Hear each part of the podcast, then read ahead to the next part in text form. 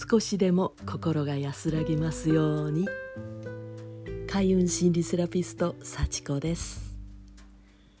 思いを叶える方法その3です。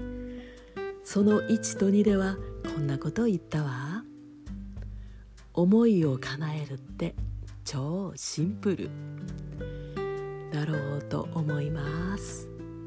思い浮かびます。行動します。それだけ。普段からね自分に素直本音の自分がいてそれを即行動する。そういうことが身についていると本当に思い通りになるわよね。本音の自分が行動して思い通りになる。これを繰り返すとどうなると思う？まんまの自分でもいいんでないって。健在意識くんも潜在意識くんも学習しちゃうのよ。そしたらねのびのびとアイデアが次々と浮かんでくるの。それを思うまま次々実行したらね結果が出てくるのよ。もちろんその結果はうまくいく時もいかない時もあるわ。しっかり検証して反省して工夫してやり直せばいいだけよね。このプロセス全てがうまくいってもいかなくてもあなたの思い通り。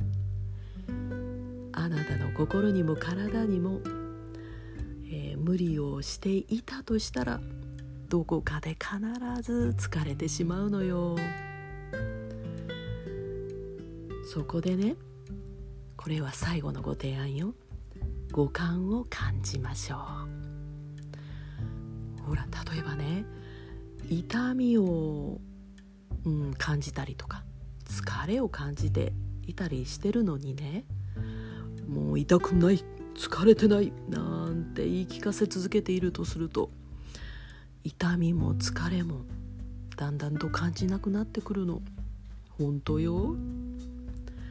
もしそうなってしまったあなたがいたとしたら本音なんて感じれっこないでしょやりたいこともわからなくなってしまうわ。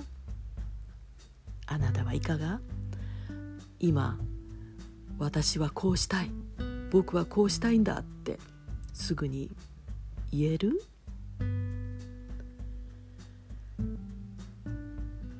これまで言ったことをもう一度まとめるわね。思いを叶えるには思うだけではダメなのね。思う行動するこのセットが大事なのよね。そして五感を大切にして素直な自分本音の自分をしっかり感じることができるようにいたしましょう。そうしたらまんまのあなたのアイデアがどんどん浮かんで行動に移して、えー、そうしたらねうまくいってもいかなくてもあなたの思い通りよ。あとは工夫すればいいだけよ。これ毎日繰り返したとしたらどうなる？あなたの人生は毎日が思い通り。今日も最後まで聞いてくださってありがとう。いいねやチャンネルフォローしてくださったらとっても嬉しいです。幸子がお送りいたしました。ではまたね。